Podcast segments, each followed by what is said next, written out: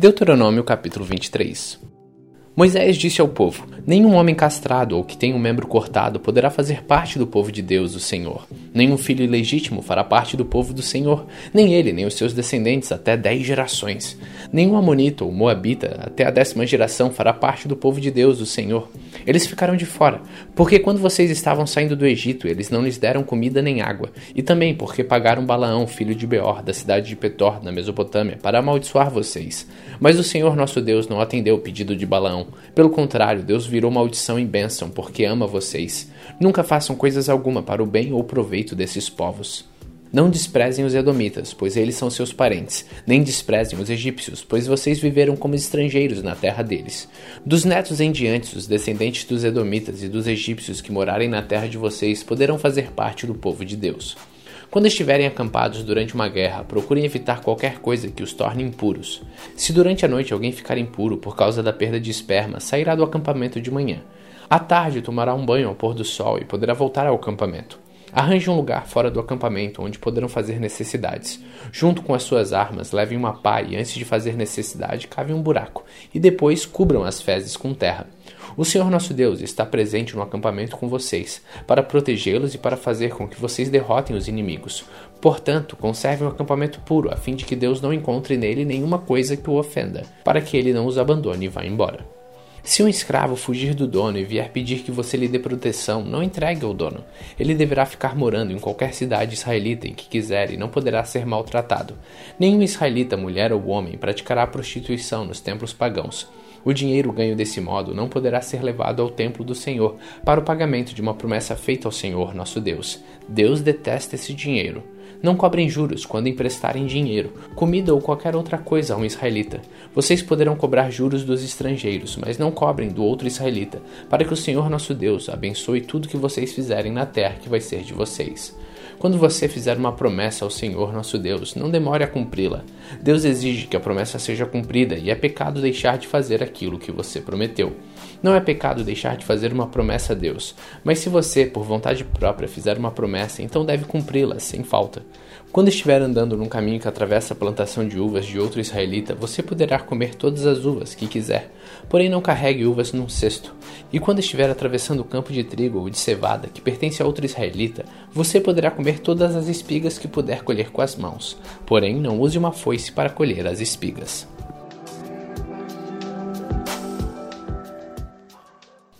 Deuteronômio capítulo 24 Moisés disse ao povo: Pode acontecer que um homem case, mas depois de algum tempo não goste mais da esposa, porque há nela alguma coisa que não agrada a ele. Nesse caso, ele deve preparar um documento de divórcio, entregá-lo à esposa e mandá-la embora. Ela irá, e então poderá acontecer que case com outro homem, e que este também não goste mais dela e se divorcie, ou então poderá acontecer que ele morra. Em qualquer um desses casos, o primeiro marido não poderá casar de novo com essa mulher. Ela é impura para ele. Casar de novo com ela seria uma ofensa contra Deus, o Senhor. Portanto, não deixem que se cometa um pecado tão grave assim na terra que o Senhor, nosso Deus, lhe está dando para ser de vocês. Um homem que tenha casado há pouco tempo ficará livre por um ano do serviço militar e de qualquer outro serviço público. Ele tem o direito de ficar em casa um ano, fazendo com que a sua esposa se sinta feliz. Quando você emprestar alguma coisa a alguém, não aceite como garantia de pagamento as duas pedras de moinho que ela usa para moer o trigo, e não pegue nem mesmo só a pedra de cima, pois se ele não tiver as duas, não poderá moer o trigo e assim morrerá de fome. Se alguém raptar outro israelita e obrigá-lo a ser escravo ou vender, esse criminoso será morto. Assim vocês tirarão o mal do meio do povo de Israel. Se você ficar com uma doença contagiosa de pele, siga com todo cuidado as instruções dos sacerdotes levitas. Obedeça todas as ordens que eu dei a eles. Não esqueça aquilo que o Senhor nosso Deus fez com Miriam quando estávamos saindo do Egito. Quando você emprestar alguma coisa a outro israelita e ele prometer como garantia de pagamento a capa de dormir, não entre na casa dele a fim de pegar a capa, mas espere lá fora até que ele traga para você. Se ele for pobre, não fique com a capa durante a noite. Devolva ao dono antes do pôr do sol, para que use como cobertor. Ele ficará agradecido e você terá feito aquilo que o Senhor Deus acha certo. Não explore o empregado pobre e humilde que é pago por dia, seja ele um israelita ou um estrangeiro que mora na cidade onde você vive. Pague o salário dele no mesmo dia antes do pôr do sol, pois ele é pobre e espera ansioso pelo dinheiro. Se você não pagar, ele gritará a Deus, o Senhor, contra você, e você será culpado de pecado. Os pais não serão mortos por causa de crimes cometidos pelos filhos, nem os filhos por causa de crimes cometidos pelos pais. Uma pessoa será morta somente como castigo pelo crime que ela mesma cometeu. Respeitem os direitos dos órfãos, dos estrangeiros que moram nas cidades de vocês. Não aceitem como garantia de pagamento de dívida a roupa da viúva a quem vocês emprestarem alguma coisa. Lembrem que vocês eram escravos no Egito e que o Senhor nosso Deus os tirou dali. Por isso eu exijo que obedeçam essa lei. Pode acontecer que na colheita de trigo ou de cevada você esqueça de pegar um feixe de espigas. Nesse caso, não volte para pegá-la, mas deixe-o lá no campo para os estrangeiros, para os órfãos e para as viúvas. Assim o nosso Deus abençoará tudo que você fizer. Na colheita das azeitonas, você pode sacudir as oliveiras. Não volte para pegar as azeitonas que ficaram nas árvores. Deixe-as para os estrangeiros, para os órfãos e para as viúvas.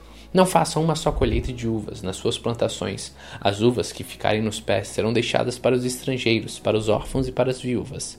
Lembrem que vocês foram escravos no Egito. É por isso que eu exijo que obedeçam essa lei.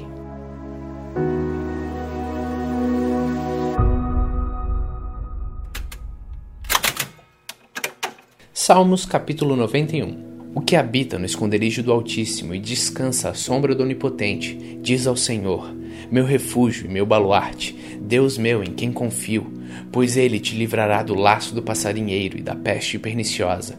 Cobrir-te-á com as suas penas e sobre as suas asas estarás seguro. A sua verdade é pavês e escudo. Não te assustarás do terror noturno, nem da seta que voa de dia, nem da peste que se propaga nas trevas, nem da mortandade que assola ao meio-dia. Cai um mil ao seu lado e dez mil à tua direita, e tu não serás atingido. Somente com os teus olhos contemplarás e verás o castigo dos ímpios, pois dissestes: o Senhor é meu refúgio, fizeste do Altíssimo a tua morada. Nenhum mal te sucederá, praga nenhuma chegará à sua tenda, porque aos seus anjos dará ordem ao teu respeito, para que te guardem em todos os seus caminhos. Eles te sustentarão nas suas mãos para não tropeçar em pedra alguma.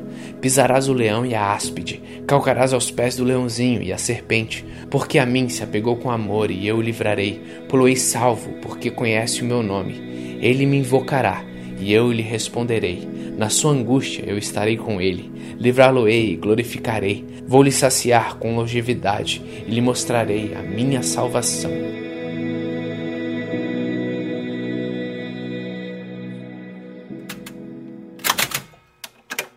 Atos capítulo 15 Alguns homens foram da região da Judéia para a cidade de Antioquia e começaram a ensinar os irmãos que eles não poderiam ser salvos se não fossem circuncidados, como manda a lei de Moisés. Paulo e Barnabé não concordaram e tiveram uma discussão muito forte com eles a respeito disso. Aí foi resolvido que Paulo e Barnabé e mais alguns irmãos fossem para Jerusalém, a fim de estudar sobre esse assunto com os apóstolos e os presbíteros da igreja. Então a igreja de Antioquia mandou que eles fossem. Eles passaram pelas regiões da Fenícia e de Samaria, contando como os não-judeus estavam se convertendo a Deus. E todos os irmãos ficaram muito alegres com essa notícia. Quando chegaram a Jerusalém, foram recebidos pela igreja, pelos apóstolos e pelos presbíteros, e lhes contaram tudo que Deus lhe havia feito por meio deles. Mas alguns membros do partido dos fariseus, que também haviam crido, se levantaram e disseram: Os não-judeus têm de ser circuncidados e têm de obedecer à lei de Moisés. Então os apóstolos e os presbíteros se reuniram para estudar o assunto. Depois de muita discussão, Pedro se levantou e disse: Meus irmãos, vocês sabem que há muito tempo Deus me escolheu entre vocês para anunciar o evangelho aos não-judeus, a fim de que eles pudessem ouvir e crer. E Deus, que conhece o coração de todos, mostrou que aceita os não-judeus, pois deu o Espírito Santo também a eles, assim como tinha dado a nós. Deus não faz nenhuma diferença entre nós e eles. Ele perdoou os pecados deles porque eles creram.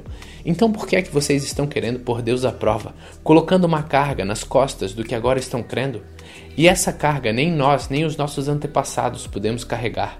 Pelo contrário, por meio da graça do Senhor Jesus, nós, judeus, cremos e somos salvos do mesmo modo que os não-judeus. Então todos que estavam ali ficaram calados e escutaram Barnabé e Paulo contarem todos os milagres e maravilhas que Deus tinha feito por meio deles entre os não-judeus.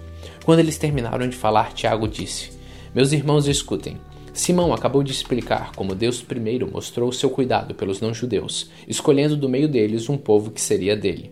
As palavras dos profetas estão bem de acordo com isso, pois as Escrituras Sagradas dizem: Depois disso eu voltarei, diz o Senhor e construirei de novo o reino de Davi, que é como uma casa que caiu. Juntarei de novo os pedaços dela e tornarei a levantá-la. Assim todas as outras pessoas, todos os outros povos que eu chamei para serem meus, vão procurar conhecer o Senhor. Assim diz o Senhor, que anunciou essas coisas desde os tempos antigos.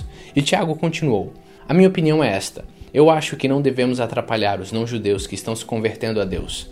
Penso que devemos escrever a eles uma carta dizendo que não comam carne de animais que foram oferecidos em sacrifício aos ídolos, que não pratiquem imoralidade sexual e que não comam a carne de nenhum animal que tenha sido estrangulado e que não comam sangue. Pois desde os tempos antigos a lei de Moisés tem sido lida todos os sábados nas sinagogas e as suas palavras são anunciadas em todas as cidades. Então os apóstolos e os presbíteros, com o apoio de toda a igreja, resolveram escolher entre eles alguns homens e mandá-los para Antioquia com Paulo e Barnabé. Os escolhidos foram Judas, chamado Barsabás, e Silas.